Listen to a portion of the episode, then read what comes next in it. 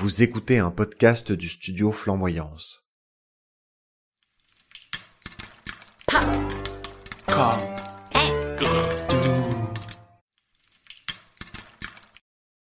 Salut salut et bienvenue à l'épisode numéro 9 du notre super podcast Popcorn et Gredou. Salut Euh, on arrive maintenant sur notre dernière partie de saison, le dernier quart, l'épisode number 9. Euh, alors qu'est-ce que c'est Michel Popcorn et Gredou bah, Popcorn et Gredou, c'est un rendez-vous mensuel où euh, Louis et moi, on vous parle de deux films sur euh, une thématique euh, commune et donc on compare ces deux films sur cette thématique. Voilà, on a fait une petite pause pendant l'été euh, pour notamment une raison principale, c'est que comme au début de saison, on est à nouveau dans deux pays différents. bon, on n'a pas été très originaux, euh, on est dans les mêmes deux pays euh, différents qu'au début de la saison.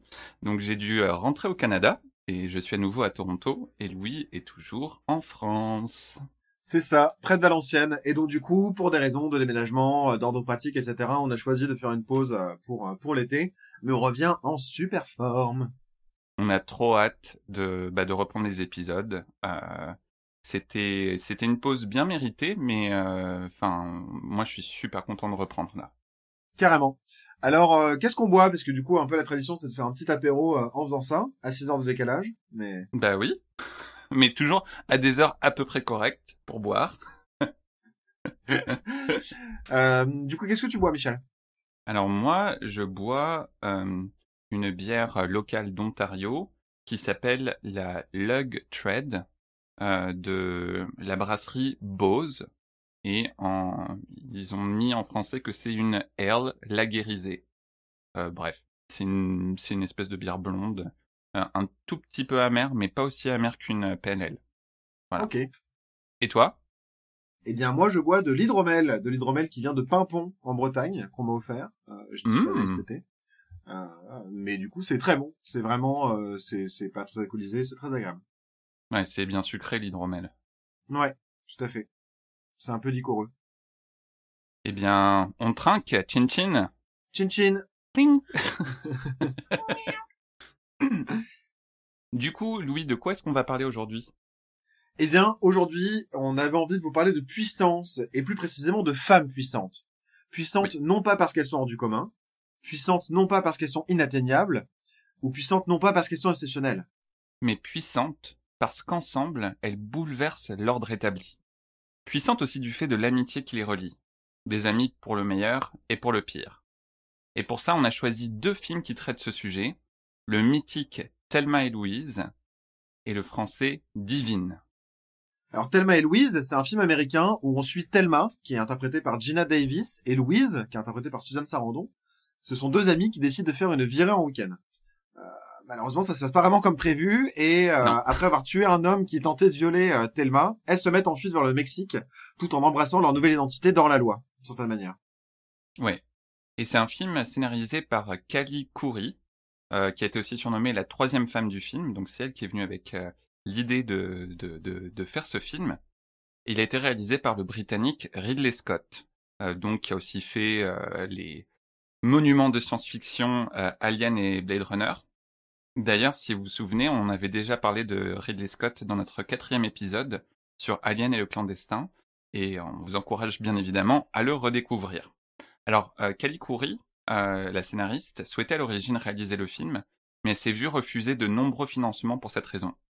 Euh, elle a tout de même été très impliquée dans toutes les étapes de la préparation du film, comme le choix des actrices et euh, même des choix de réalisation.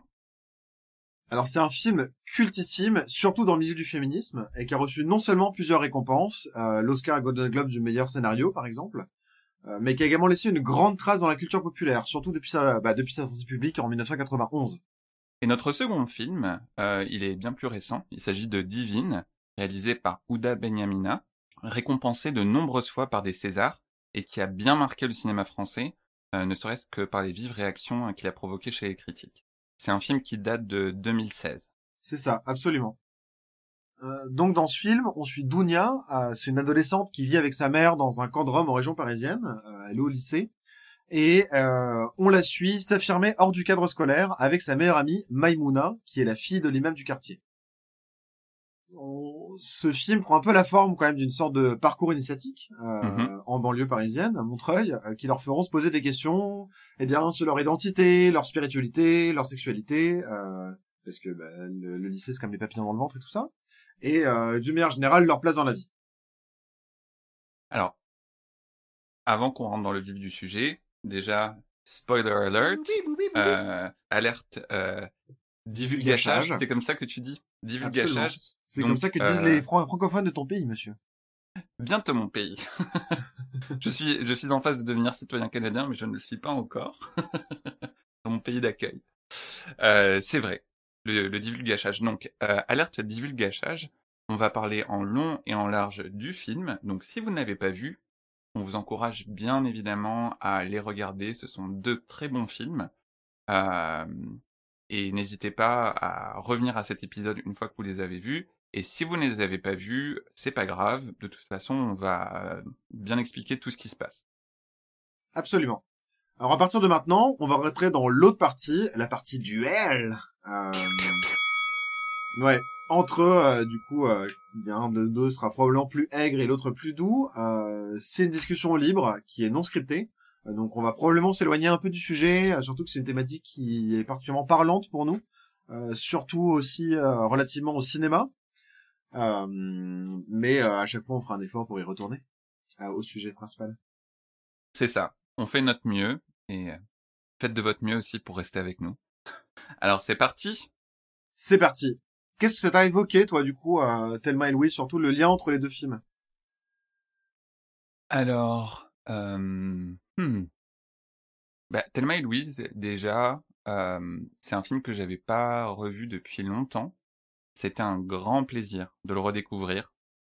Euh, et ça m'a, ça m'a même surpris de voir comment un film euh, donc réalisé, enfin, ou en tout cas sorti en 1991, euh, parvenait à, à rester tout de même euh, d'actualité, surtout dans tout ce qui euh, a trait au, euh, aux questions de genre, de, euh, de féminisme, de euh, bah, bousculer un peu l'ordre établi euh, dans la société patriarcale.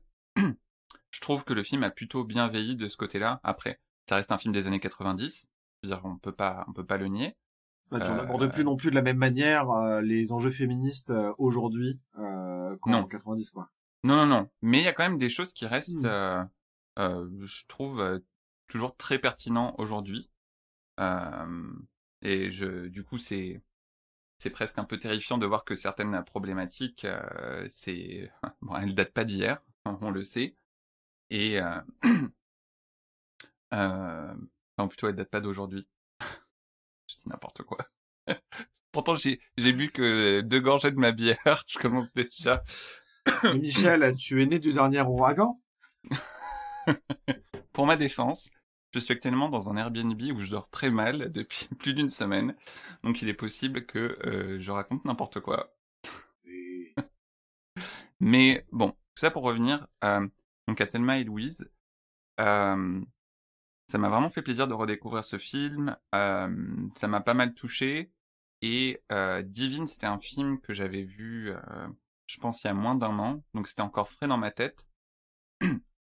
Et d'ailleurs, c'était un petit peu euh, bah, la, comparaison entre ces deux films qui m'intéressait parce qu'on suit deux euh, donc duo d'amis, euh, d'amis qui s'embarquent dans un dans une suite d'événements où elles vont un petit peu tout retourner sur leur passage, tout ça pour pouvoir exprimer leur potentiel et essayer de s'émanciper de bah, de ce que la société euh, essaie de leur imposer, que ce soit au niveau des euh, rôles de genre ou euh, de de comment dire de déterminisme social ou et j'ai trouvé que c'était c'était très intéressant de ce point de vue-là. Mais tu vois, moi j'ai trouvé par exemple Divine beaucoup plus dur à ce sujet que Thelma et Louise. Hmm. Euh, Parce que et Louise, tu vois, tu sens aussi le potentiel euh, libératoire et la, à quel point aussi la libération, justement, le fait d'être hors la loi, etc., ça amène à une euh, libération aussi de soi. Et même si ça ne peut que mal finir euh, d'une certaine manière, Euh, Il y a un truc de l'ordre de la tragédie aussi. Oui. Euh, alors que je trouve que Divine s'inscrit dans une forme de réalisme social qui est plus difficile parce que du coup moi ça m'a quand même un peu renvoyé le fait de en fait tu c'est compliqué de sortir du déterminisme social Ouais. et euh, il y a un moment dans Divine où on nous fait un peu croire que euh, enfin c'est un peu dans le schéma de narration classique euh, un peu euh, aristotélicien euh, de euh, le moment où tout va bien euh, tout est mis en place etc où tout a l'air de bien Ouais. se passer avant la chute on se doute bien qu'il y a la chute sauf qu'en fait c'est même c'est obligé ça ne peut pas être autrement c'est pas possible qu'une fille qui vit dans un camp de Rome qui s'engueule avec ses profs parce qu'en fait elle a aucun avenir nulle part sa mère elle est alcoolique elle a à peine un boulot euh, elle vit dans des conditions un peu précaires euh, euh, avec d'autres gens qui vivent dans des conditions précaires euh, où ils Ouais. sont plusieurs dans un endroit de bidonville chelou où, où on se doute que c'est quand même pas terrible on la voit prendre une douche ou et elle ouvre un tuyau d'arrosage et elle met dans un bidon quoi Ouais, dans un dans un trou creusé à même le sol. Ouais. Enfin, on, on, on sent que c'est quand même, euh, c'est quand même limité, et du coup, on se dit, ça ne peut pas. C'est, c'est, c'est, c'est pas possible, en fait. Elle peut pas s'en Hmm. sortir, parce que, à un moment, quand même, on la voit, euh, s'affirmer, affirme aussi sa féminité, euh, plus, de manière, euh, plus occidentale, en robe, les cheveux détachés, en boîte de nuit, euh, le lien avec l'artistique, les questions spirituelles, etc. Et elle commence à se faire du fric et tout ça, parce qu'elle fait du trafic de drogue. Euh, et, et, et on se dit, bah, en fait, c'est- c'est- euh, ça peut, ça peut pas marcher, quoi. Alors que Thelma et Louise, même si l'aspect tragédie se fait sentir, euh, le potentiel libératoire est presque plus fort que euh, cette euh, que, que cet aspect tragédie, quoi. Moi, j'ai un peu ressenti comme ça. Hmm. Et par contre, je trouvais que c'était des films qui étaient vachement proches parce que c'est pareil, on retrouve aussi, bah, ces longues conversations entre copines ou entre amis euh, sur euh, et sur des endroits un peu anodins, quoi, sur euh, les hommes, la vie, euh, des choses un peu spirituelles, euh, des choses euh, liées à ta vie de tous les jours. et ça, on retrouve aussi ces trucs-là. Cette relation, elle est très forte, elle est vraiment centrale dans les deux films. Ouais, d'ailleurs, les histoires, enfin, ces histoires d'amitié, c'est vraiment un des trucs qui m'a le, le plus touché, enfin, en premier, en regardant ces films. C'est, je trouve que ça envisage, du coup, la, la relation amicale, euh, super forte euh, dans, dans sa totalité, avec aussi des moments plus difficiles, mais où il y a quelque chose, c'est un peu leur euh, principal point d'ancrage dans, dans leur vie qui part un peu dans tous les sens. Et c'est juste jouissif de voir deux personnes qui ont, euh, enfin en tout cas qui nous font croire à cette alchimie. Donc des, parce que les actrices dans les deux films sont vraiment excellentes. Euh, et ce malgré leur jeune âge euh, dans le film Divine, mais où euh, tu te poses même pas une seule fois la question de savoir si elles sont meilleures amies ou non. C'est C'est ça évident. transparaît, c'est évident et c'est c'est tellement jouissif de voir deux personnes comme ça prendre autant de, de, de plaisir à être ensemble, de passer de bons moments, même quand tout part en couille. Mm. Et vraiment pour le meilleur et pour le pire. Dans le cas de Thelma et Louise, euh, jusqu'à la mort, parce qu'elles finissent de, de choisir de se donner la, la mort ensemble plutôt que de se faire arrêter par la police. Mais que d'ailleurs, si jamais vous n'avez pas vu le film, euh, c'est nécessairement vous avez vu un plagiat de cette scène-là quelque part Oui. ou une Elle référence. C'est tellement obligé. reprise, Ouais. que ce soit dans des films, dans des livres, enfin c'est. En même temps, c'est pas étonnant. C'était aussi, enfin, c'est ce que c'est ce que j'ai lu, mais que que que hum, c'était tellement, ça sortait tellement du cadre habituel du cinéma hollywoodien où t'as la happy ending dans ce genre d'histoire, etc. Ouais. Euh, où là, non seulement c'est deux femmes les héroïnes principales, deux femmes qui en plus euh, osent se rebeller, affronter euh, l'ordre établi, le patriarcat, avec euh, d'ailleurs des moments où, au moment où elles prennent conscience euh, que de toute façon, de certaine manière, c'est un peu foutu, elles s'éclatent quoi, et euh, et elles arrêtent comme ça bien. un routier dégueulasse. non mais c'est ça. trouvé trop bien. Et elles arrêtent un routier dégueulasse qui est un peu le running gag où le mec les voit à chaque fois en faisant ouais, là, genre euh, viens euh, suce euh, mon, mon pénis. Et euh, Oui.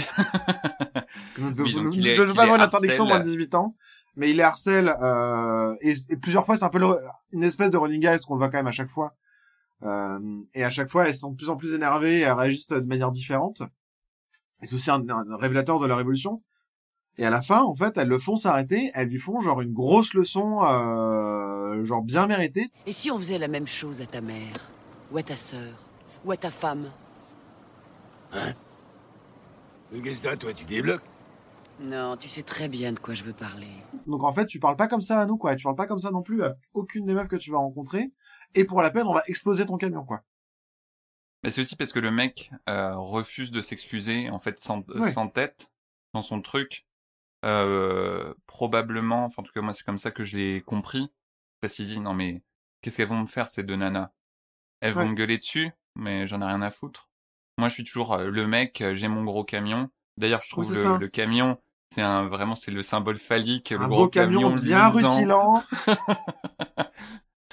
et elles finissent par l'exploser. D'ailleurs, il y a une anecdote euh, assez marrante là-dessus, c'est que euh, donc le le réalisateur Ridley Scott au début donc il voulait faire il voulait faire exploser le camion, mais il voulait que les réactions des actrices soient le plus crédibles possible, authentiques quoi. Donc il leur a pas dit que le camion allait euh, leur exploser comme ça face à elles. Et apparemment, elles ont été tellement estomaquées que quand il a filmé cette scène, elles ont juste, elles étaient juste figées par la, Ouais. par la Elles surprise. sont restées quoi. vraiment de marbre.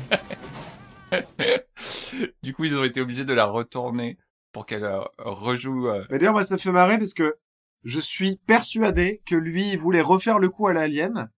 Où euh, il y a une scène dans Alien aussi où il n'avait pas prévenu les acteurs euh, d'un moment où où c'est Oui, assez frappant et du coup pour avoir des vraies réactions et dans Alien ça marche bien et ce qu'on voit dans le film c'est des réactions d'acteurs qui ne sont pas au courant de ce qui va se passer.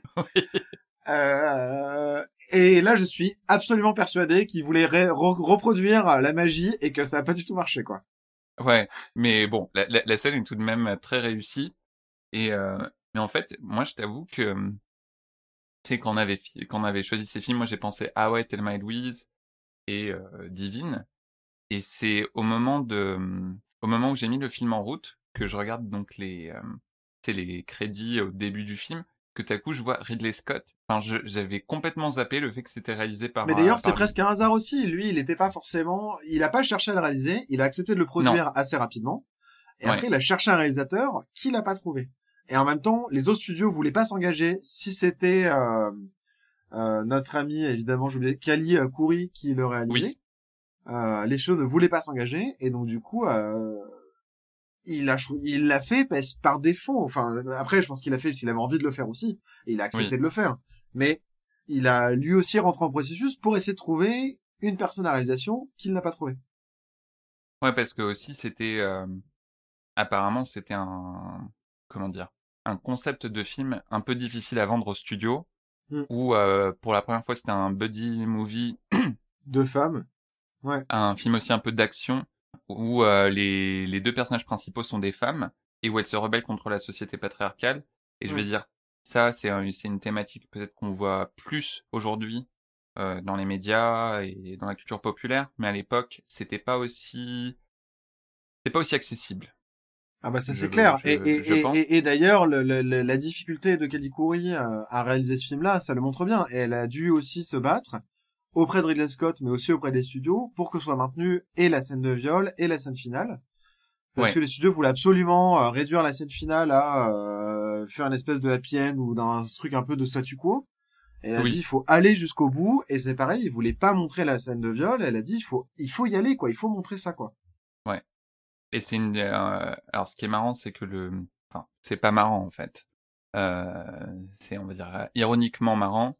C'est que le, le film, quand il est sorti, a été critiqué pour euh, sa grande violence, parce que euh, bah, c'est de deux euh, femmes qui.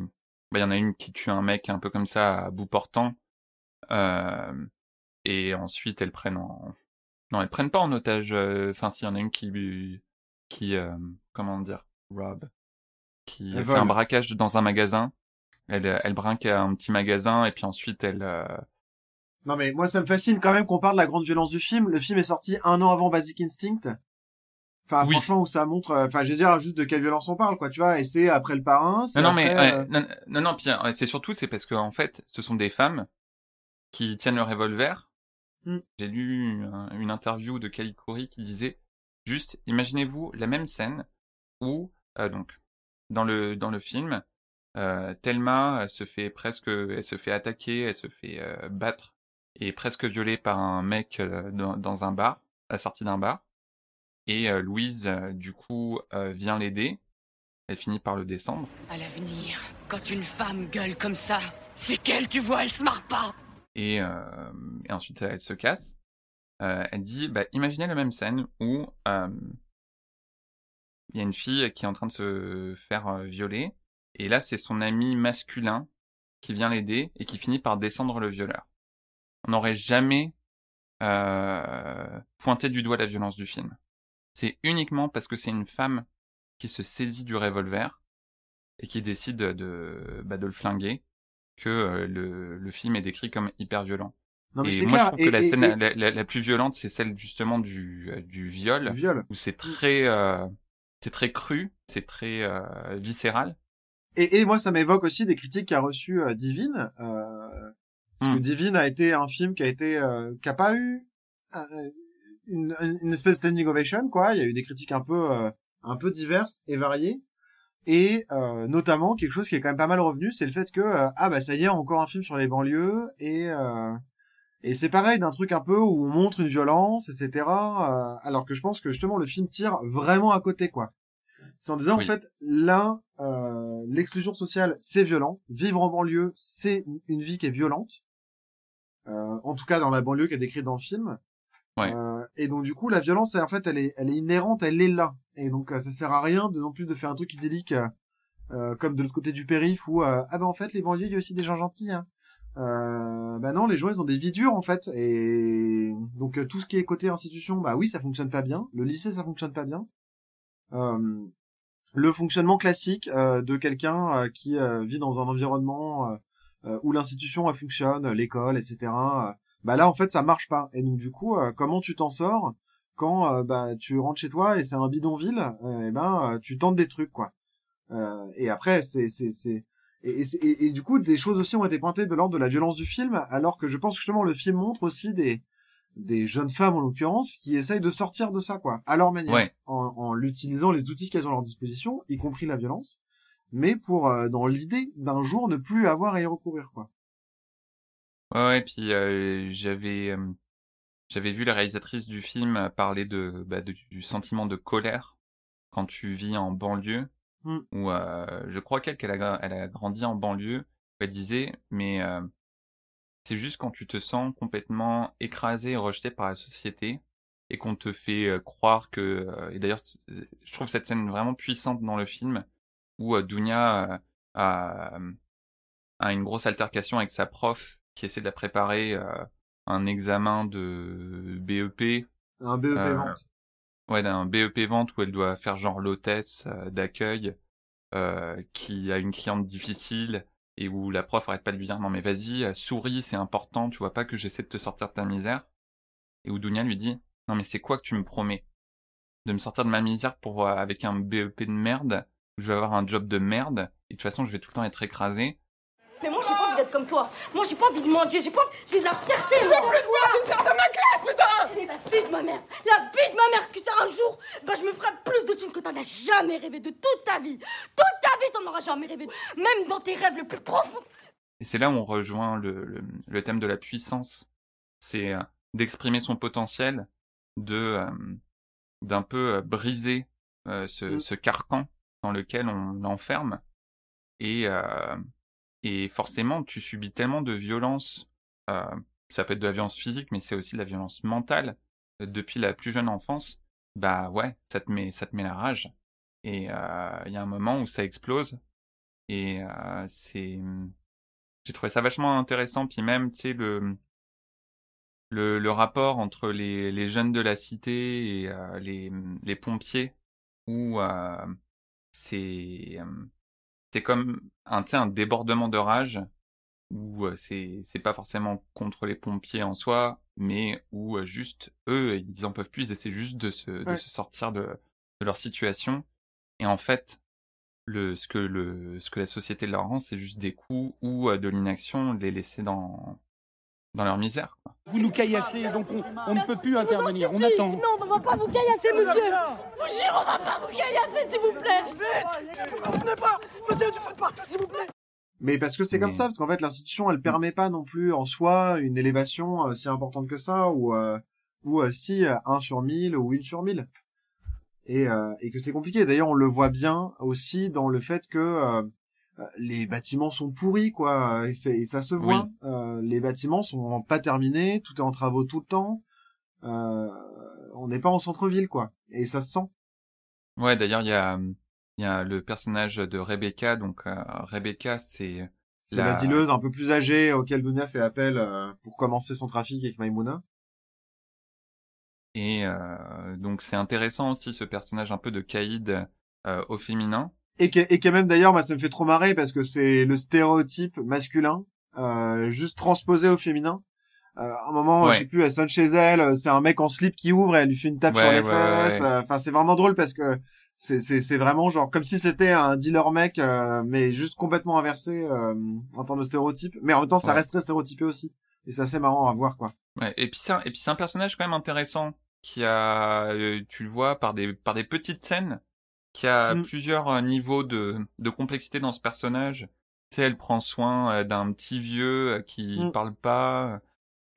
Puis, enfin, j'ai- j'ai- j'ai- j'aime beaucoup ce personnage de, Ouais, de moi Rebecca. Et tu vois qu'elle doit aussi s'imposer dans un dans un monde principalement masculin. Donc le personnage de Rebecca, à un moment, euh, elle, elle explique euh, qu'elle, elle, elle, ce qui l'a fait rêver, ce serait d'aller euh, en Thaïlande pour ouvrir son bar et euh, vivre euh, de l'argent du sexe et euh, de la drogue là-bas. Ils s'en battent les couilles de notre vie ici, regarde. Théma, c'est quoi ça? Les travaux, le mec, ça fait deux ans qu'il touche plus à ça. Et là-bas, il y a trop de mailles à se faire, c'est un truc de ouf. Je fais la fête, je profite et j'ai de l'argent.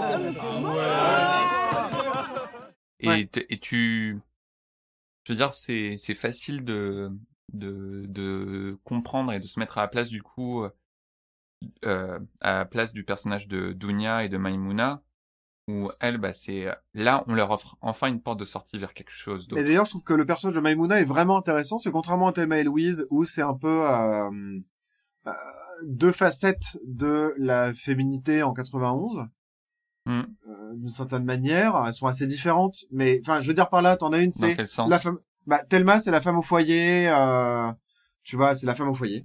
Oui. Euh, elle doit obéir à son mari, elle est euh, jolie, euh, elle a des beaux vêtements chez elle, euh, elle est un peu euh, bordélique, et à l'inverse, il y a souvent des scènes où elles sont un peu comparées comme ça, où euh, Louise, elle est euh, par contre ultra carrée, mais euh, elle bosse dans des jobs un peu pourris, euh, des jobs qui relèvent du service, euh, qui sont des jobs majoritairement occupés par des femmes.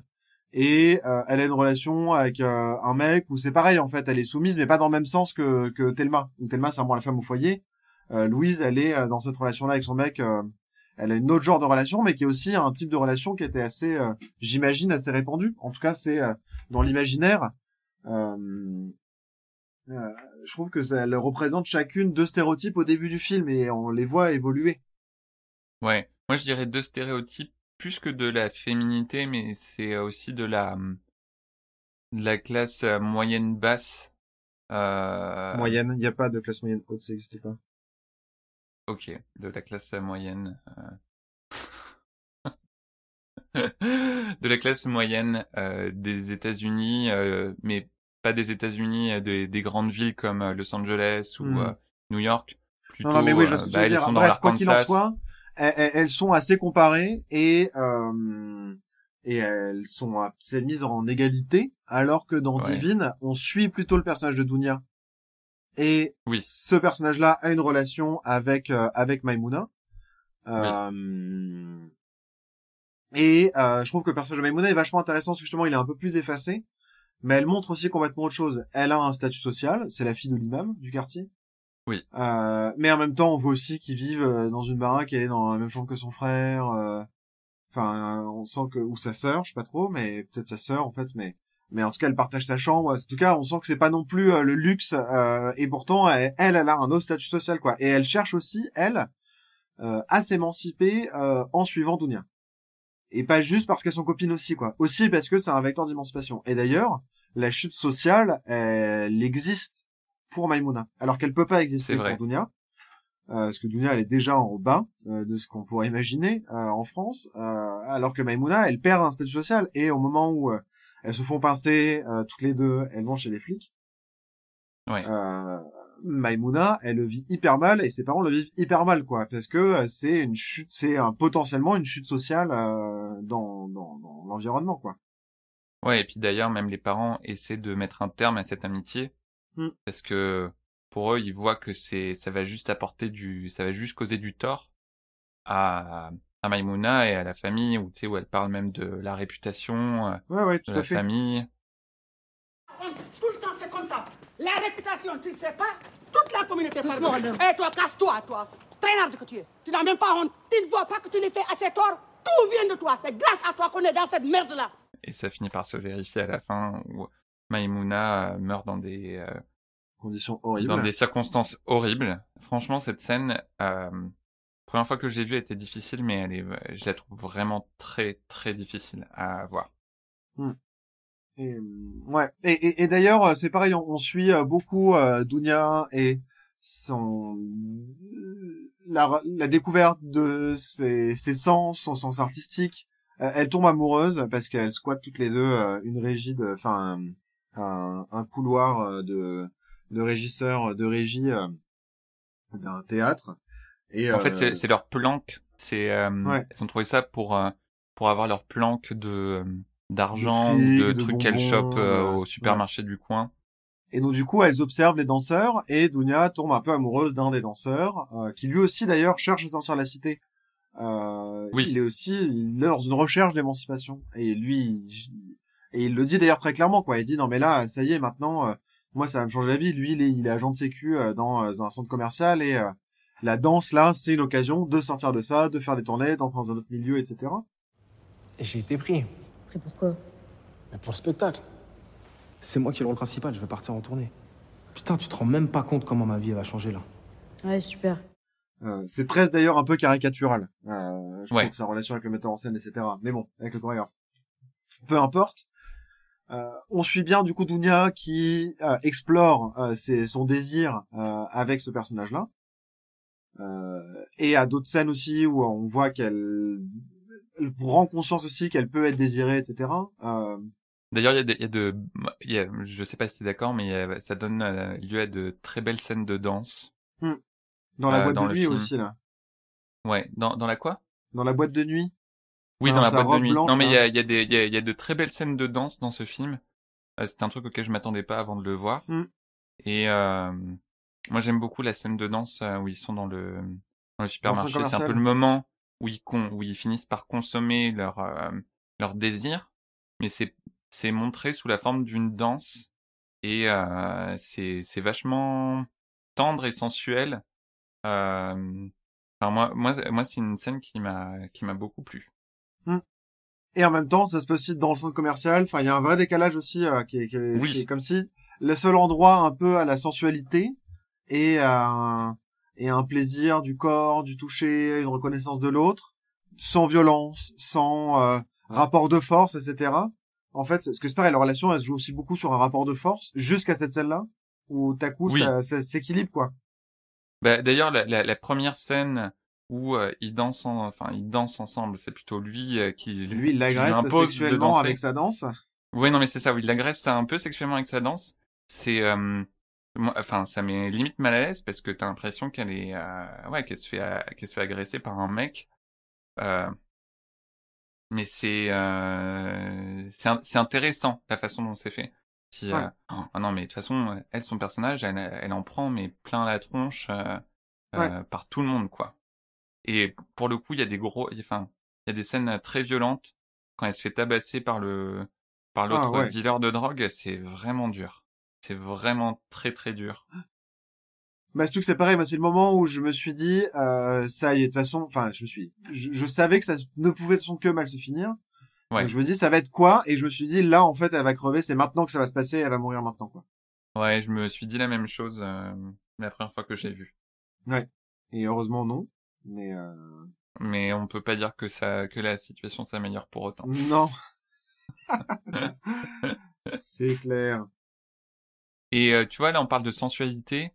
Euh, quelque chose que je trouve intéressant dans ces deux films, c'est la façon dont, justement, euh, on sensualise beaucoup plus le corps des mecs que euh, des filles. D'ailleurs, dans Thelma et Louise, je trouve qu'elles sont pas... Elles sont pas sexualisées. Et tu trouves que les mecs sont très sexualisés en Thelma et Louise? Autant dans Divine, je suis complètement d'accord. Euh... Oh, Ah oui, alors, moi, Thelma et Louise, enfin, il y a un mec qui Oui, le euh, personnage de Brad Pitt. Il s'en va. J'adore le regarder s'en aller. Tu me connais, je suis qu'une délurée. le personnage de Brad Pitt, Ouais. c'est juste, c'est un, c'est un truc qui m'était resté en tête, où, euh, avant de voir ce film, je savais que Brad Pitt était considéré comme un, comme un bel homme, et j'étais d'accord, mais j'étais pas, je comprenais pas trop le truc. Et j'ai vu ce film, alors que pourtant il joue un mec euh, qui est, euh, Une espèce genre, de petite frappe, quoi. euh, ouais, un c'est sa petite euh, frappe, un, un, un peu euh, Un prétentieux. peu euh, euh, Ouais, c'est ça. Euh, donc, il a pas une personnalité très charmante, mais euh, il est très sexy dans ce film. Il est vraiment très sexy et c'est un truc qui m'était resté en tête. Et euh, j'ai lu que euh, Gina Davis, en fait, elle a vrai, enfin, elle a pas mal insisté pour que ce soit lui qui soit choisi. Euh, Il y avait George Clooney qui avait euh, auditionné pour le rôle, qui s'est fait refuser genre que quatre ou cinq fois. Euh, et finalement, c'était Brad Pitt qui était euh, pas très connu à l'époque. Non, non, il Euh, faisait que des séries. C'est son, premier gros film, euh, Ouais. grosse révélation. euh. et même où du coup tu vois beaucoup enfin tu, tu vois son corps euh, tu sais même la scène de sexe qu'ils ont ensemble tu vois beaucoup plus le corps euh, de Brad Pitt Non, mais c'est vrai que lui est très sexualisé, mais sinon les autres personnages, justement, parce que Thelma et Louise, c'est presque un, un, un exercice de style, parce qu'on te montre aussi euh, plein de euh, types de femmes différentes et plein de types d'hommes différents aussi. Et Oui. un peu comment, alors comment le policier 1 il pourrait réagir à ça, comment le policier 2 il pourrait réagir à ça, comment une serveuse dans un bar elle peut réagir à ça, comment une autre serveuse dans un autre bar il pourrait réagir à ça, et t'as un peu tous les exemples. Ouais. Euh, comment un mec bedonnant il réagit à ça, euh, comment un mec svelte il réagit à... Non mais c'est vrai je trouve. oui. Et, et d'ailleurs j'étais amusé euh, de voir le aussi ce retournement parce que y a le, le, le film joue beaucoup sur le renversement un peu des des rôles de genre.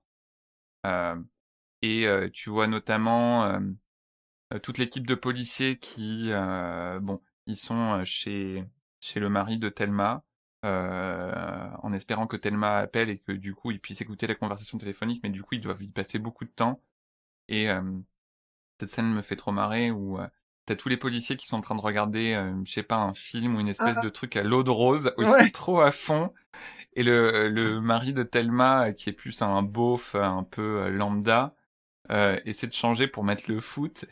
il se fait descendre du regard par tous les policiers. Il est obligé de remettre le l'espèce de drame Le vieux film en noir et blanc. euh, ouais. ça, ça me fait trop marrer. Et même, je trouve que les les hommes dans, enfin, certains hommes dans ce film montrent plus de plus un éventail d'émotions larges Hmm, que ce que tu as l'habitude, euh, surtout dans des films d'action où tu vois bah, le copain de Louise qui est alors il y a un petit moment colérique mais sinon tu vois juste qu'il est blessé dans son cœur parce que il, il aime Louise mais il sait pas trop comment lui dire. Il essaie Ouais. l'épouser en fait il se fait rejeter mais en même temps il va il va tout faire pour essayer de l'aider. Euh, t'as même le mari de Thelma où euh, lui il réagit euh, un peu comme un connard mais tu vois qu'il est aussi vachement blessé. Ouais, puis effectivement, on voit plein de, plein de, plein de, de gens différents. Mais d'ailleurs, le film a parfois été accusé de misogynie, de misandrie, et je suis pas Misandrie, vraiment ouais. d'accord avec ça. Parce que non justement, c'est on voit aussi. quoi ça c'est vraiment Non, un truc de Non mais c'est un truc de, de, je suis d'accord avec toi, d'antiféministe, euh, de masculiniste pourri, mais. c'est ça Mais parce que justement, le film, il montre une diversité aussi de réactions et, euh, et euh, jusqu'au personnage euh, mec qui est le plus enclin à les soutenir, euh, qui est le flic, euh, un des flics en tout cas, parce que Oui, c'est c'est oui. c'est un peu le seul aussi. Euh, qui montre beaucoup d'empathie En fait, c'est ça. ce qui est ce qui est pas commun de je trouve dans le rôle d'un flic euh, Ouais. un mec euh, flic. Mais, mais qui montre aussi ce truc-là de la nécessité d'ouvrir la parole. Et moi, je trouvais ça vachement intéressant. Parce qu'en fait, il se, il, il est empathique parce qu'il apprend que Louise avait déjà été violée au Texas, ouais que En son cas, c'est violeur qu'on suppose ouais On le sait, il le dit lui à un moment. oui mais et, et c'est juste il dit I know enfin je je sais ce qui t'est arrivé au Texas c'est pas expliqué euh, explicitement Hmm. tout ce qui s'est passé on, on en déduit qu'elle s'est faite violer aussi, mais euh, c'est pas. Bref, euh, oui, euh, mais mais mais que euh, elle a supposément été violée au Texas, etc. Et que du coup, parce que aussi il y a eu à ce moment-là, lui, il a eu accès à la à la parole, même si c'était pas, en tout cas, elle qui avait voulu la dire, parce que elle d'ailleurs, elle passe le long du film à ne pas vouloir révéler ce qui s'est passé euh, au Texas. Oui. Je te préviens, Thelma, ça suffit. Tu laisses tomber. Je parlerai pas de ça. C'est clair? Oui. Euh, et euh, et que du coup ça ça lui permet d'être empathique et de comprendre ce qui s'est passé et moi j'ai aussi compris ça comme un message du film quoi de euh, en fait faut montrer faut dire euh, parce que s'il y a que ça qui permet de comprendre ce qui se passe quoi sinon on fait juste passer les femmes pour des hystériques et euh... Mais en même temps je trouvais ça intéressant le fait qu'elle veuille pas le dire parce que pour Mm. moi c'était aussi c'est son choix à elle ah bah tout à fait si elle mais, non. mais tout à fait mais je trouve que le film plaide aussi pour ça quoi à un moment où Ouais, genre, ouais, c'était ouais, pas le cas hein, le mouvement MeToo c'est euh, 2016 euh, donc ça fait moins de 5 ans euh... non mais c'est très récent en fait C'était pas même pas 2018. Je pense que c'est encore plus récent que ça. Hein. Pour moi, c'était 2016, non? Attends, je googleise. On coupera au montage, ou pas? Vérifie. 2017. L'affaire Weinstein, c'est 2017. Donc le mouvement MeToo c'était en 2017. Ouais.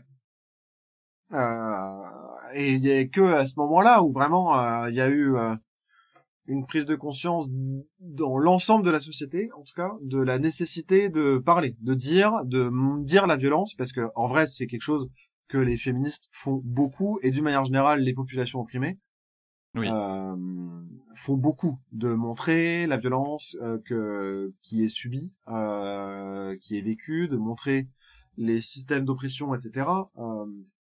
Pour autant, c'était le, le- c'était pas montré euh, et c'était pas entendu et euh, je trouve que depuis MeToo il y a hum, ça, ça il y a une prise de conscience un peu de ça que en fait il, c'est important de de, Mm. de dire euh, quels que soient les espaces d'ailleurs pour le pour pour dire euh, des espaces en sécurité etc euh, et le film je trouve aussi plaide un peu pour ça quoi Ouais.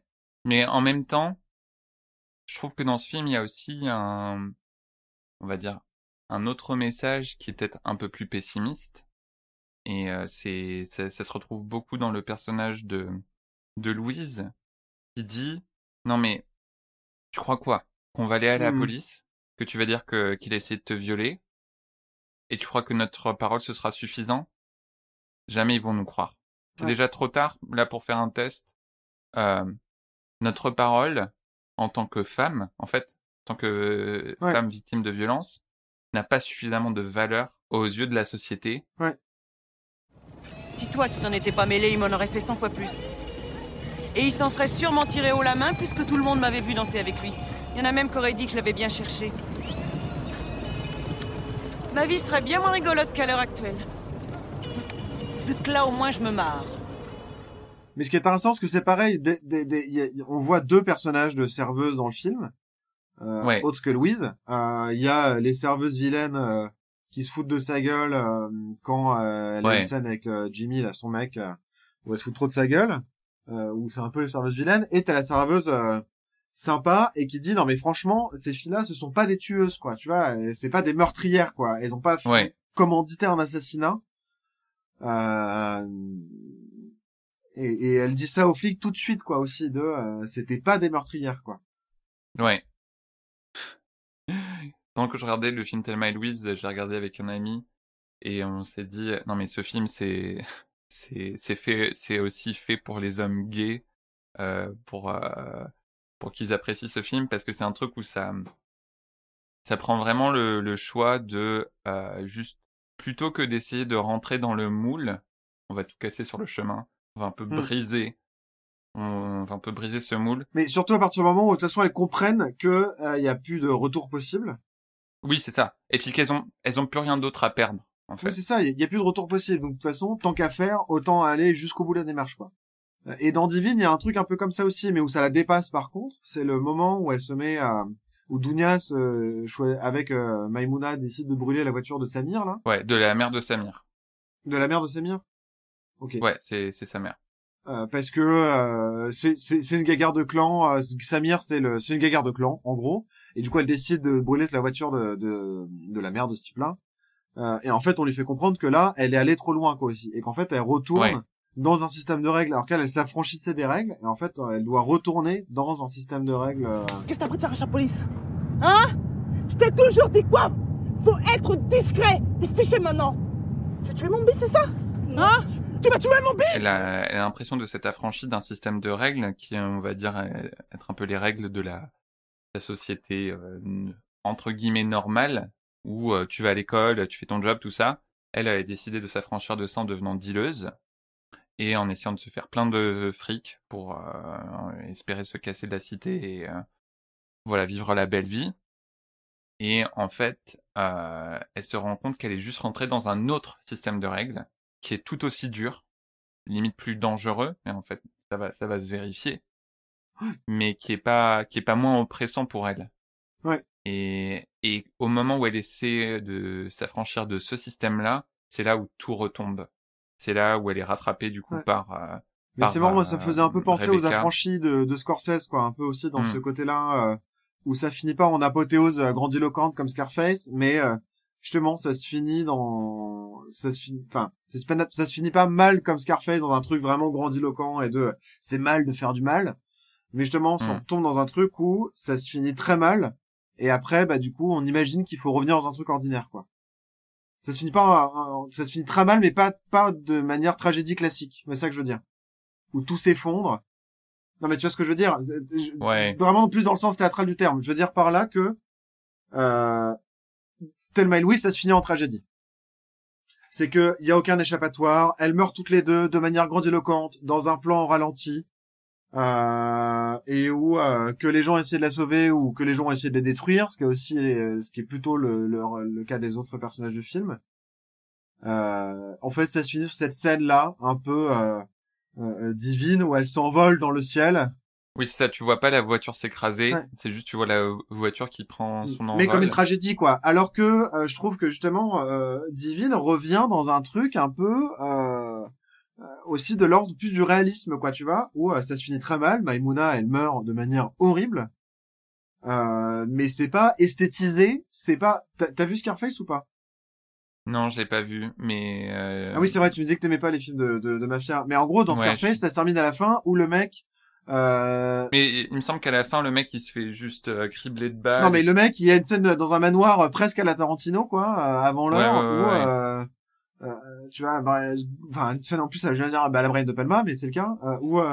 non mais tu vois, les gens rentrent chez lui, t'as une scène d'action qui dure 10 minutes et ça se termine, le mec il est comme ça, il se fait cribler de balles dans un truc presque christique. Et Brian De Palma expliquait que son objectif c'était que les gens n'allaient pas vers la mafia en regardant Scarface et en fait tu dis bah c'est tout l'inverse. Il esthétise à mort euh, la mort et du coup tu dis bah en gros euh, où, où tu meurs en héros quoi tu vois et, et je trouve que et dans Thelma Louise c'est pareil elle meurt en héroïne Oui. Euh, alors que dans Divine euh, ça se finit personne tu te dis mais en fait euh, personne n'est une héroïne dans cette histoire quoi tu vois juste euh, l'autre elle meurt dans un truc pourri sa copine elle va devoir affronter euh, euh, ça toute sa vie probablement faire de la tôle ou je sais pas quoi et en fait ça se finit de manière tragique mais pas comme une tragédie Ah bah alors moi, je suis pas. mais c'est peut-être parce qu'on on voit pas la tragédie de la même façon. Moi, je trouve que ça se termine encore plus comme une tragédie que Thelma et Louise. mais t'entends quoi du coup à ce moment par tragédie? Bah tragédie dans le sens où il y a hum, et euh, je vais je vais rapprocher ça aussi du titre du film et aussi de un autre thème euh, qui est assez fort dans ce film, le, le thème de la spiritualité, du divin. Je trouve que divine, c'est euh, à la fin c'est presque comme euh, un truc presque de peut-être pas de martyr mais de de punition divine. Euh, où dès le début tu, tu sais que ça va mal se terminer, un peu comme tu dis, t'as envie d'y croire. Moi j'ai moi j'ai moi il y a il y a plusieurs moments où j'ai envie d'y croire, mais je sais que ça va mal se terminer. Et que euh, c'est à la fin le fait que ce soit son amie Maimouna euh, qui meurt, c'est même limite pire que si elle était morte elle. En plus elle doit faire face à la culpabilité.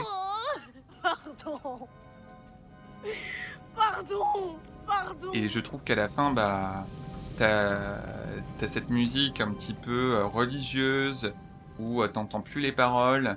Je trouve que c'est très esthétisé. Il y a un côté un peu euh, émeute. euh, c'est un truc très romantique trouve qu'il y a un aspect très romantique. Ah ouais, ok, moi j'ai pas du tout vu ça, c'est marrant. Ou euh, ou même elle lève les yeux vers le ciel, elle pleure. Il y a un côté, euh, une expérience euh, spirituelle, mais pas dans pas dans le bon sens, plus une espèce de punition divine. Ouais, c'est marrant, tu vois, moi j'avais pas vu ça, mais je comprends ce que tu veux dire, et effectivement, je pense que c'est ça aussi qui a voulu être fait. Euh... Mm. D'autant plus que, alors c'est marrant parce que les films utilisent beaucoup la musique et l'art du manière générale, Ouais. mais de façon différente. Moi, j'étais frappé dans Thelma et Louise à quel point euh, tu avais des des la présence de musique populaire absolument tout le temps et comme des marqueurs euh, presque sociaux et de rythme. T'as plein de scènes où elles sont dans les voitures et elles chantent les chansons à la mode en ce moment. Enfin, au moment de. J'ai j'ai adoré ces scènes personnellement Ouais. parce que moi ça m'a ça m'a vraiment mis dans le l'état d'esprit du road trip. Ouais, tout à fait. Et, et je pense que c'était le but. Et moi, ça m'a même évoqué aussi des trucs un peu euh, de, de, de l'ordre du transcendantalisme aussi, tu vois, américain. Euh, Tu sais que euh, la nature est belle, la nature est grande, et en même temps, nous, on est nature parce qu'on est homme, mais on est aussi homme, et donc du coup, dans nature et hors nature, et euh, et on, on jouit de cette nature grandiloquente, euh, et en même temps, on reste aussi très ancré dans dans, dans l'humanité. Tu vois, ça m'a évoqué ça euh, aussi. Euh, Ouais.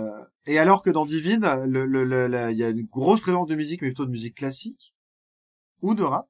Euh, et à ce moment-là, c'est plutôt pour Oui. faire, euh, pour jouer le euh, le décalage, quoi, de Oui. entre la présence de la banlieue, le théâtre, euh, le supermarché, et ça esthétise pas mal des scènes comme ça, euh, de manière euh, avec des scènes plutôt ordinaires avec la musique classique ou des choses comme ça. euh. Puis aussi les, la, la symbolique religieuse. Oui. Euh, notamment une scène euh, assez intéressante où euh, Dounia, donc qui est de confession musulmane, se retrouve dans une église pour échanger un, un sac de drogue euh, et où elle euh, elle met ses mains un peu sur son visage en disant Dieu pardonne-moi, mais en regardant l'effigie du Christ. Ouais. Et en Et, plus en, euh, en, en, arabe? Ouais. Euh, et la réalisatrice, euh, dans une des interviews que j'ai vues, disait que pour elle, c'était une façon un petit peu de de rapprocher un peu le l'expérience spirituelle au-delà de, de la religion particulière. C'est-à-dire, on, on Mhm. cherche tous un petit peu ce cette euh, cette présence divine, euh, ce ce soutien divin, cette présence. Et Mm. euh, il y a y a Maïmouna qui dit euh, que qu'elle qu'elle euh, discute avec Dieu. Dans Il y a un la moment nuit, dans ses rêves. Ouais. euh, il y a un moment Dounia qui entend de la musique, euh, un peu comme une espèce d'hallucination, euh, juste après s'être fait tabasser euh, par un mec. C'est c'est assez intéressant. Mais bon, la petite petite parenthèse, juste j'y pense parce que quand tu quand tu m'as parlé de de Thelma et Louise et euh, de quand elles sont sur la route à chanter les chansons, ça m'a rappelé nous deux quand on est allés en Normandie euh, il y a quelques mois Oui. et qu'on a fait cette route ensemble. euh, C'était d'ailleurs un, que c'est le seul ro- vrai road trip qu'on a fait ensemble? Ah bah deux oui, je pense À que deux, oui. je t'avais jamais conduit autant de temps. Et pourtant, bon, Ouais, c'est un peu un road trip à l'américaine. On est parti vers l'ouest, la Normandie. Alors qu'on n'avait pas le droit de quitter notre région, donc on était aussi hors la loi. Mais on l'a fait pour des raisons professionnelles. On avait le droit pour des raisons professionnelles. Oui. On était un peu hors la loi. C'était, c'était notre version de Thelma et Louise où on s'est pas jeté dans l'océan. oui, c'est ça. Il y avait aussi des falaises. Mais du coup, ça m'a rappelé un peu ça et euh, euh, parce que du coup, bah c'est le, le, le thème aujourd'hui, c'est euh, la, la puissance et l'amitié et euh, un petit peu le- les moments où on essaie de briser les carcans. Est-ce que tu peux penser à un moment dans notre amitié où on a fait les 400 coups euh, Au collège, on a fait quelques conneries. On s'est retrouvés qu'une seule Ouais. année ensemble euh, dans notre vie scolaire. On s'est rencontrés en Oui. troisième et après au lycée, on était déjà dans des endroits différents. Mais on a fait euh, quelques conneries. Euh, on a utilisé la puissance de notre amitié pour rejeter d'autres amis. Oui. Ah non, on a été cruels. Les enfants sont cruels et on a été, euh, on a fait partie de, de cette catégorie d'enfants qui ont été cruels. On a, en fait, on s'est rencontrés à travers un ami commun. Qu'on va appeler Albert. Où euh, à la base, on était tous les deux jaloux de cet ami. Enfin, on, non, on était tous les deux jaloux l'un de l'autre pour euh, pour avoir les l'amitié de, de cette personne. De Albert. Albert, c'est comme ça qu'on va l'appeler. J'essaie de l'appeler Albert. Ok, Albert. Ceci est un nom de code, je tiens à le préciser. Mais euh, quand on a arrêté de se percevoir comme des adversaires, on s'est vraiment rapprochés au point où on... notre, notre amitié à deux était suffisante pour qu'on puisse se délester d'Albert. Et c'est ce qu'on a fini par faire. Dans un trajet pour aller à la salle de sport, ça devait être horrible pour lui. Et euh, Albert, si tu te reconnais, on est désolé. Oui, toutes nos excuses. Euh, tu méritais pas qu'on te traite comme ça. Non.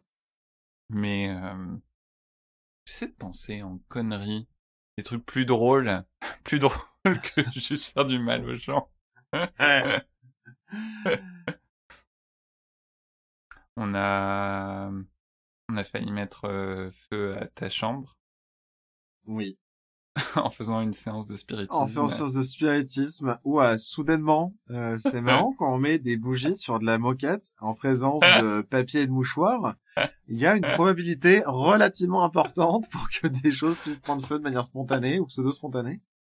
C'est ce qui s'est passé.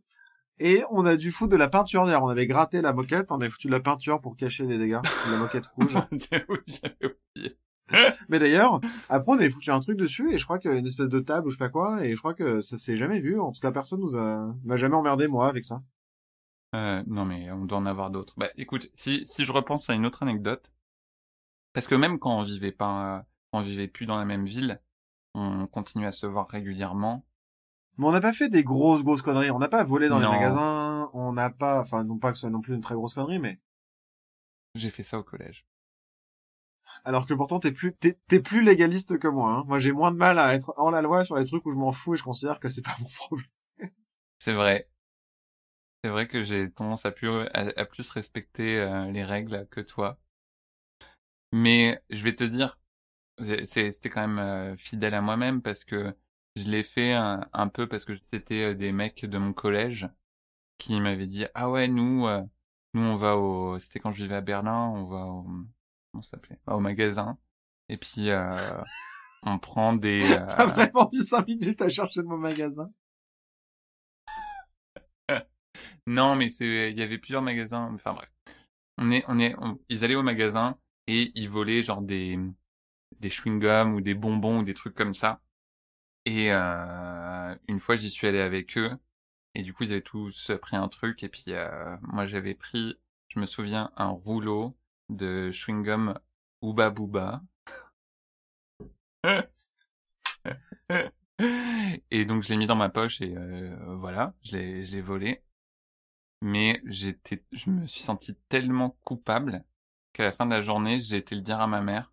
J'avais euh, genre 13-14 ans, donc j'ai été le, me confesser auprès de ma mère. Oui. Et du coup, elle m'a forcé à retourner au magasin et à poser une pièce de de 2 euros à l'endroit où je l'avais volé. Qu'est-ce qui s'est passé? T'as braqué le magasin? Ah, c'est pas vrai, t'as fait un braquage C'est bien. Tu es rattrapé par tes démons. Toi aussi, t'as des formes de punition divine incarnées par ta mère. La Matrum ex machina. Mater ex machina. Euh, d'ailleurs, on aura un prochain épisode sur les euh, mommy issues. oui, oh oui, il y aura des choses à raconter. Mais euh, ouais, c'est un peu un, un des 400 coups que j'ai pu faire quand j'étais en ado. Ouais. Non, sinon, en connerie à deux qu'on a faites, je sais pas, c'était plutôt avec les gens. On avait fait des, des saloperies à des gens, quoi. C'était plutôt ça. Ah bah arrête. Là, là tu donnes l'impression qu'on est des pourritures qui passaient notre temps à faire des... Bah, on a été un peu des pourritures. Il y a des moments où on a quand même un peu passé notre temps à établir des plans un peu pourris pour les gens. Ah bon? Bah oui, on a fait ça plein de fois. Ou à s'imaginer des scènes d'humiliation des gens autour de nous. Des trucs qu'on pourrait faire pour les humilier, qu'on mettait pas forcément à exécution, mais on les imaginait quand même. Oui, non, mais on les imaginait après. Euh, il y, a une- y a une différence entre imaginer, concevoir des plans et les mettre à exécution. Aussi, on était, c'est pas, c'est pas pour dire que ça rend la chose excusable, mais on n'était pas vraiment le genre de personne qui euh, fitait dans le moule. Toi, peut-être que t'étais plus, euh, je sais pas si t'étais populaire toi dans ton lycée. Non, moi j'ai moi j'ai été délégué de classe tous les ans parce qu'en fait personne n'avait envie de le faire et du coup ils votaient pour moi et moi je pensais que c'était une espèce de forme de reconnaissance alors que aujourd'hui je pense que c'était pas vraiment le cas. Non, mais je veux dire, j'a- j'avais des bons rapports quand même avec certaines personnes. Hein. J'avais des amis, mais euh, euh, je... moi, mes années de lycée, c'était plutôt des années où je me suis senti plus rejeté Ouais. ou pas, pas en adéquation qu'autre chose. Ouais, ouais. euh, donc voilà, quand on est rejeté par la société, bah, ça crée de la colère et du coup, Et tu après on prend des guns et on tire sur des camions et on vend de la drogue. Non, mais d'ailleurs, du coup, tu vois, je trouve que des films comme Divine et Thelma et Louise, je trouve que les, les critiques de genre, ah, ces trucs, c'est trop violent, c'est débile parce que, alors, peut-être qu'il peut y avoir un côté euh, cathartique vis-à-vis de la, de la violence, tu te dis, c'est comme ça, tu sais, par exemple, euh, moi, euh, les gens qui me, qui m'insultaient ou qui me menaçaient au lycée, euh, parce qu'ils avaient appris que j'étais attiré par les garçons, bah je rêvais je rêvais de leur faire du mal aussi et du coup bah de voir quelqu'un sur l'écran qui qui se permet de d'enfreindre les règles de la société pour se libérer de ça c'est un côté libérateur Ouais. Mais euh, alors oui il y a peut-être un peu de ça mais en plus j'ai envie de dire je suis désolé mais quand tu vois la la quantité de films qui sont enfin tellement plus violents tu sais même on a fait euh, pour l'épisode de Noël Die euh, Die Hard Piège de cristal, ouais. ouais piège de cristal où le truc euh, enfin le, le mec il passe son temps à juste tuer Ouais. des gens Mais, mais même en sur la banlieue, je pense aussi, comédie quoi Ce, qui- ce qui, ce qui a gêné pour euh, Thelma et Louise, c'est le fait que ce soit, comme tu dis, c'est le fait que ce soit deux femmes. Euh, c'est une femme qui a le pistolet et qui tire, quoi. Euh, Ouais. Et pour Divine, euh, ce qui a pu gêner, c'est aussi euh, le fait que ça se passe dans les banlieues et que tu vois deux femmes qui essaient de prendre leur destin en main, quoi. Et en plus, euh, la réalisatrice Ouda Benyamina, elle voulait, elle a eu l'idée de ce film après les émeutes de 2005 en France ouais qu'il y ait des émeutes dans les banlieues, où il y a eu une espèce de révolte populaire dans, dans les banlieues autour de Paris, et euh, euh, qu'on durait quelques semaines. Euh... Non, et du coup, c'est en, voulant exprimer cette colère-là, la colère des émeutes de 2005, euh, qu'elle a eu l'idée de faire ce film-là, et aussi pour montrer ça. Et là, par exemple, en ce moment, il y a un film au cinéma en France qui s'appelle Bac Nord, qui a été lui critiqué pour d'autres raisons, mais aussi parce que justement il montre une vision de la banlieue nord de Marseille de manière ultra violente, en montrant euh, les banlieusards comme des sauvages quoi, et que euh, la police doit rééduquer. C'est à peu près le ton du film. Euh, ok D'ailleurs, quand le film était euh, dans la conférence de presse à Cannes, t'as un journaliste irlandais de l'agence France Presse euh, qui a dit euh, quand même, je pense que c'est un peu joué avec le feu de sortir ce film-là à un an des élections. Euh, ce qui dit, moi j'arrive, je connais pas les banlieues et je vote en France, euh, je vois ce film-là, bah, je me dis, bah c'est bon, j'ai voté Le Pen. Et bah ça n'a Ouais, pas manqué. ouais, euh, Marine Le Pen a, euh, c'est, euh, euh, a mentionné ce film comme étant un film absolument à voir et qui montrait bien ce qui passait dans les banlieues, quoi. oh là là Euh, et, et, et, et là, par contre, ça fait, ça, ça, ça pose moins de pro- ça, ça pose moins de problèmes, quoi. Et et et Ouais. et il y a des critiques qui s'en sont emparées, mais aussi parce que ces ces thématiques-là, elles se sont un peu euh, aujourd'hui, on considère les gens qui vivent en banlieue comme des vraies personnes, euh, euh, notamment de manière médiatique. Et c'est pareil en France aussi, c'était un des rares films où euh, il n'y a quasiment pas de personnes blanches qui jouent dans le film et où les Mhm. personnages princi- principaux ne sont pas blancs et c'est quasiment une exception euh, dans le cinéma français. C'est vraiment très Ouais. rare. j'ai j'ai vu que ce film avait été aussi été euh, pas mal comparé à Bande de filles Ouais. qui est aussi, euh, enfin, qui parle aussi de thématiques de jeunes filles en banlieue où euh, la majorité des actrices sont noires. Je sais pas si tu as vu Bande de filles. Moi, je l'ai pas vu. Ok. Parce que du coup, quand j'ai lu ça, je me suis dit, il faut que je me dépêche de regarder avant de monter cet épisode.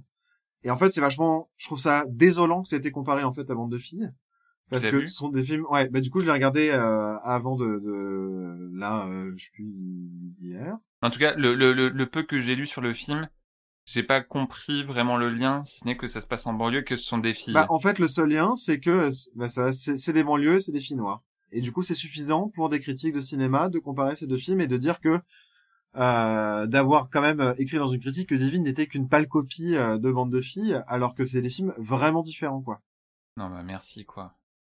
Et, et, et je trouve que c'est assez désolant et ça montre bien aussi que euh, il y a tellement peu de films qui montrent ces personnages-là euh, et qui montrent aussi euh, des actrices noires en l'occurrence euh, ou euh, non blanches euh, dans des rôles non stéréotypés. Euh, en fait, euh, t'en as deux, t'as l'impression que c'est déjà une Oui, que, quoi. eux, eux, dans leur tête, c'est la même chose, quoi. Ouais, et c'est déjà une redite, quoi. Et c'est c'est assez hallucinant. Mm. Moi, Michel, dans ta vie, est-ce qu'il y a des femmes euh, qui sont euh, qui ont utilisé leur euh, puissance euh, de rébellion qui t'ont inspiré toi dans ta vie? Ou que t'as connu en exemple euh Sans tomber dans les stéréotypes, mais tant comme gay, je regarde forcément les femmes qui se rebellent contre la société comme des modèles. Euh, dans, je veux dire, dans mon entourage proche, bah, il y a ma sœur, déjà. Je trouve que ma sœur, ça a toujours été euh, une femme dans mon entourage que que j'ai admirée pour sa capacité à pas pas se laisser faire et savoir remettre les gens à leur place quand quand c'était nécessaire. Euh, c'est toujours euh, c'est une qualité chez elle que j'ai toujours admirée et euh, qui qui m'inspire.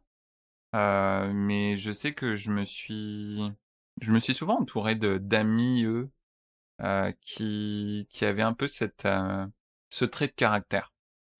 Et je pense que c'est c'est c'est pas c'est pas une c'est pas un mystère si on est de si je suis devenu ami avec ces filles, c'est que euh, je pense que on, on partageait ce sentiment de pas de pas correspondre au moule euh, de la société et euh, d'être un peu dans dans un rapport euh, conflictuel et de résistance et on devait euh, on devait aller au-delà.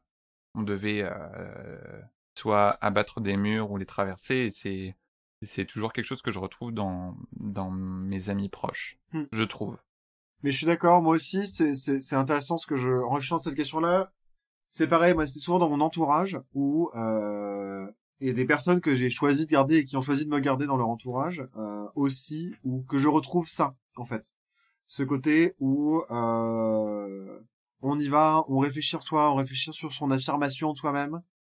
Euh, et on se lance et euh, je continue à travailler un peu pour le spectacle vivant.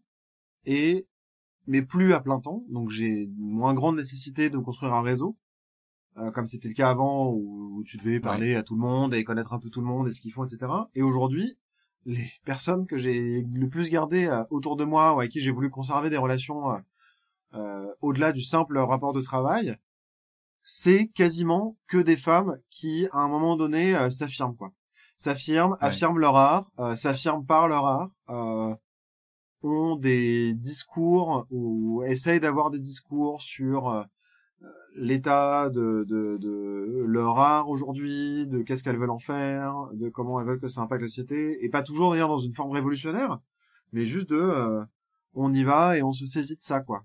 Euh, et, et, et- et je trouve ça euh, ouais, et, et je suis content en fait aussi d'en être entouré Mm. et d'avoir plein d'exemples euh, autour de moi, ce qui n'empêche pas, bien évidemment et bien malheureusement, les, euh, euh, les, les, phénomènes systémiques de se produire et les oppressions d'exister, les violences d'exister dans le travail pour ces personnes-là aussi, dans le travail, Oui. dans leurs relations, etc. euh, bien malheureusement, surtout quand c'est sont des personnes qui subissent euh, différentes formes d'oppression euh, pour euh, la sexualité, couleur de peau, euh, genre, etc. Euh, mais mais mais ouais. Euh, en tout cas, moi, je suis assez entouré aussi de, de personnes comme ça. Hmm. Ouais, et je pense que c'est, je pense que c'est aussi pour ça que c'est un thème qui nous parle à tous les deux, parce que, tu sais, on pourrait se dire, ces deux mecs, euh, ces deux mecs cisgenres, euh, qu'est-ce que, pourquoi est-ce qu'ils ont envie de faire un truc sur euh, des, euh, duo de femmes qui considèrent comme puissantes. Et euh, d'ailleurs, quand on avait annoncé ce thème, euh, on a aussi été contacté euh, par par des auditeurs et auditrices qui Hmm. nous ont dit ah mais le, le, le terme de femme puissante c'est c'est ça peut être utilisé un peu à tout va. Ouais, y compris du coup dans euh, dans une perspective euh, euh, sexiste de dire Oui, euh, pour exactement. être pour une femme qui qui fait son trou et du coup il faut être une femme puissante pour être une vraie femme quoi et sinon on n'est pas une vraie femme ça. si on n'est pas puissante euh, et, et, et, et du coup euh, ça pouvait être dangereux euh, d'utiliser cette terminologie là Ouais, et d'ailleurs, par exemple, dans le milieu de l'entreprise, un euh, ou du travail, on va parfois entendre parler de girl boss. Hmm. Euh, je sais pas si c'est un terme ré- répandu en France. pas du tout Mais euh, un peu ce côté de genre, ouais, c'est la fille qui prend tout en main, elle est euh, super bonne à son boulot, euh, elle est, c'est le bon mélange de, genre, elle prend des décisions dures, mais en même temps elle est empathique, et en même temps elle a une- un bon équilibre dans sa vie. Mais du coup, c'est toujours, euh, en fait, c'est- cette idée un peu de girl boss, ça, plutôt que de de questionner le patriarcat et le fait que, euh, enfin, l'o- l'oppression euh, des femmes par la société patriarcale, ça va plutôt essayer de euh, donner une, une place acceptable dans les femmes qui ont de l'ambition. Oui puis encore une- dans une femme sur mille qui a l'ambition dans celle qu'on a accepte de la considérer comme une girl boss du coup, qui répond toujours aux attentes des hommes. Mm. Parce que pour les hommes, la femme, elle doit être empathique, elle doit savoir gérer sa vie de famille et sa vie de travail. Euh, la femme, elle doit être ferme, mais pas trop non plus. Mm. Et euh, du coup, euh, tout ça pour dire que euh, nous, dans, dans l'idée de, de faire cet épisode, et c'est c'est c'est pas pour nous justifier, c'est plutôt une clarification que et c'est pour ça qu'on l'a dit au début que pour nous puissante, c'est pas juste genre la femme qui réussit dans tout ce qu'elle fait, Mm. Euh, tel que euh, la société aimerait qu'elle euh, fasse. C'est plutôt, c'est même plutôt l'inverse. C'est Ouais. plutôt euh, la la personne qui euh, bah, qui choisissent de s'affranchir aussi de la société C'est ça. ou d'une forme oppressive de la société par elle-même Ouais. Et moi, et moi, je vois aussi un peu le rapport et au potentiel de se dire, j'ai, c'est, c'est ce, c'est mon potentiel que j'ai envie de, Mais- de vivre. Et, et, et aussi le potentiel commun et je trouve que là la question de l'amitié elle est vachement intéressante aussi Oui. là où euh, du coup euh, pour les girl boss mais également aussi pour les hommes avec ambition c'est toujours on montre des personnes qui ont aussi euh, qui ont- aussi pu euh, savoir trancher et qui se sont réalisées par eux-mêmes tout seuls ou toutes Oui. seules euh, on veut et isoler plutôt, forts. on veut isoler plutôt que de dire, euh, en fait, ça peut être aussi un effort commun. En fait, Mm. on, on peut être plus fort ensemble. Et là, ça montre ça aussi, que c'est ensemble. Et c'est pour ça que je trouve que le, le, le, personnage de Maimouna, il est vachement intéressant parce qu'il n'est pas traité au même niveau que celui de Dunya. Contrairement à Théma et Louise, où elles sont plutôt sur un, un même niveau. Enfin, elles évoluent ensemble, Ouais. en tout cas. Maimouna, elle est, elle est un peu plus en creux. Pourtant, euh, on montre bien ça aussi. On montre qu'elle, non seulement elle donne de la force à Dunya, mais qu'elle en récupère aussi. Euh, et qu'elles sont plus fortes à deux, et elles sont vraiment à deux quand même, quoi. Même si la focale, elle est présente sur Dunya. Et je trouve ça vachement intéressant, ça. Plus je tombe, plus ça me brûle.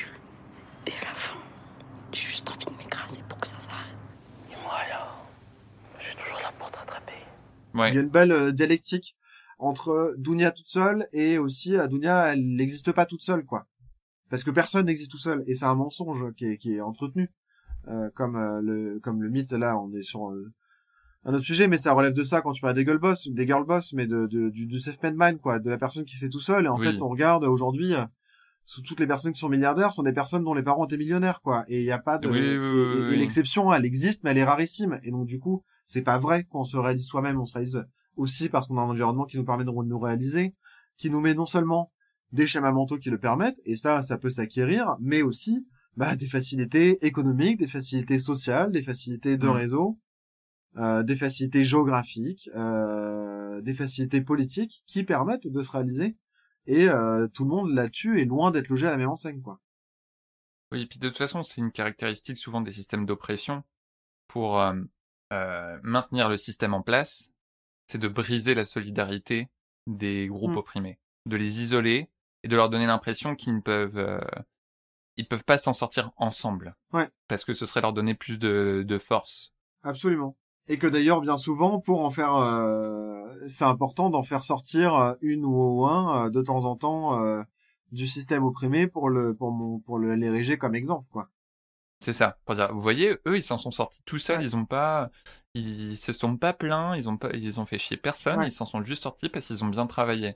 Mais en fait, c'est un, c'est un leurre. Ouais, c'est tout à fait un leurre. Mais ça fait même penser, euh, alors euh, j'atteins le point euh, Orwell, mais non, mais dans 1984 par exemple, c'est une thématique qui est développée. Euh, euh, alors je suis désolé, je m'autorise à spoiler un livre qui a plus de 50 ans euh, aujourd'hui, euh, qui a même plus de 70 ans. Je le fais, donc si vous l'avez pas lu, coupez l'épisode et lisez-le. Mais on découvre quand même que la rébellion entretenue par le personnage principal dans 1984, elle est prévue par le système. Mm. Elle est prévue pour se produire et c'est encore plus terrifiant en fait parce qu'on pense que justement il y a une forme d'émancipation et en fait il y a à aucun moment il y a eu une émancipation possible et il y a une émancipation en tout cas qui s'est réalisée. On retrouve ça aussi pour revenir au, à l'univers cinématographique dans Matrix. Absolument. Et on se rend compte qu'en fait, l'idée de, d'élus et de, et de rébellion, c'est prévu par le système pour un, un peu relâcher la pression Mm.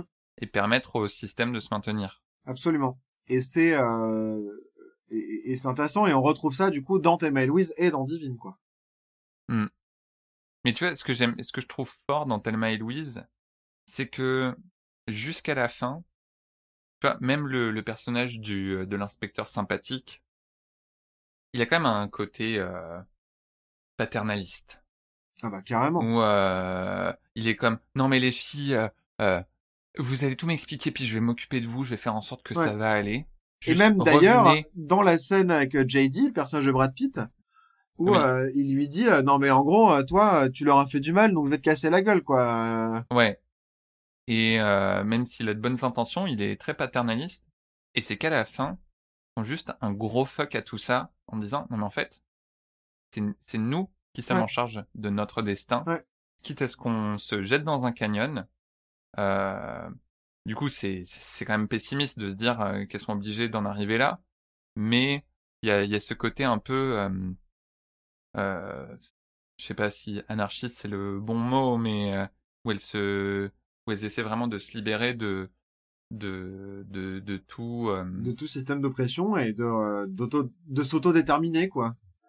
C'est ça, de s'autodéterminer. Hmm. Et je trouve ça fort et je trouve ça, euh, alors, j'allais dire couillu. Mais Ovarisé. après avoir vu Di, euh, après avoir vu Divine, je vais plutôt dire c'est clitoridien. T'as du clitoris, j'aime bien. Ou ovarisé. En tout cas, c'est c'est quelque chose que je trouve, enfin, fa- fallait oser et c'est bien qu'ils aient osé euh, bah de de mettre ça en avant et qu'ils aient pas juste cédé à à la facilité d'une d'une fin heureuse ou en demi-teinte. C'est un moment, il parlait même que genre Louise allait euh, genre balancer Thelma de la voiture avant de se lancer dans le le canyon parce que Ouais. c'est elle qui a tué, donc c'est elle c'est elle la méchante quoi. Et de jusqu'à la fin, les deux, tu vois, en plus, il y a une espèce de sérénité quand Ouais. elles prennent la décision à deux, elles se font un gros bisou avant d'y aller. Ouais. Oui, c'est aussi on se réapproprie aussi notre euh, notre sexe quoi, notre euh, notre Ouais. sexualité.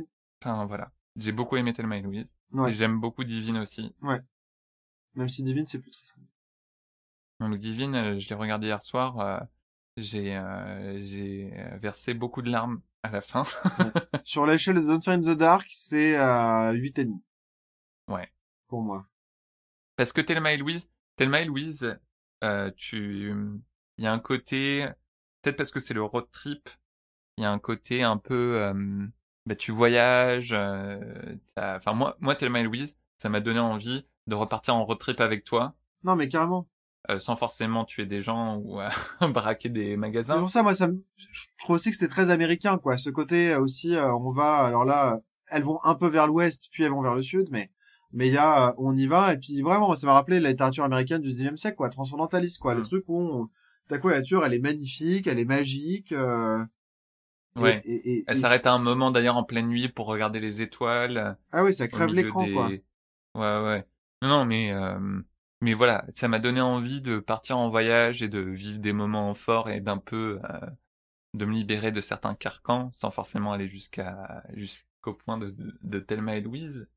Mais euh, Divine, il y a des il y a des moments où franchement j'ai bien rigolé. Euh, Il y a des moments aussi un peu presque oniriques, que ce soit les, les passages de danse ou le moment tu sais où elle s'imagine être en voiture. Ouais. Euh, Ah ouais, c'est euh, drôle J'adore ça. cette scène. Mais d'ailleurs, c'est Euh, marrant, moi je, je lisais qu'elle euh, voulait avoir une euh, une relation un peu à la hum, à la Laurel et Hardy pour euh, Maïmouna et Dounia. Ouais. Oui, c'est alors que c'est pas c'est pas forcément ce à quoi tu penses quand tu vois le film. Non, mais c'est intéressant drôle, la façon dont elle l'explique, ouais. Ouais. Et le, le, le personnage de Maïmouna, bah, enfin l'actrice, je la trouve fabuleuse parce que elle euh, elle te donne vraiment cette euh, cette sens euh, enfin ce sentiment de douceur. Ouais. Juste t'as envie d'avoir une Maïmouna dans ta vie. Non, mais c'est ça. trop gentille. Ouais. Trop aimante, mais tu sais vraiment généreuse avec son cœur. C'est euh, Ouais. euh, j'ai adoré ça. C'est très très beau. ouais. Mais euh, mais divine, c'est ça te enfin régulièrement pendant le film, t'es quand même ramené à un truc vraiment dur. Et la ça, fin, ça invite pas au voyage, quoi. Très mal. Ouais, puis on n'a pas envie d'aller à Montreuil, on n'a pas. euh, Non. Non, puis tu te dis pas qu'à la fin, tu vois Thelma et Louise, à la fin, c'est quand même, c'est c'est déchirant de les voir qu'elles sont obligées de se donner la mort pour euh, rester libres.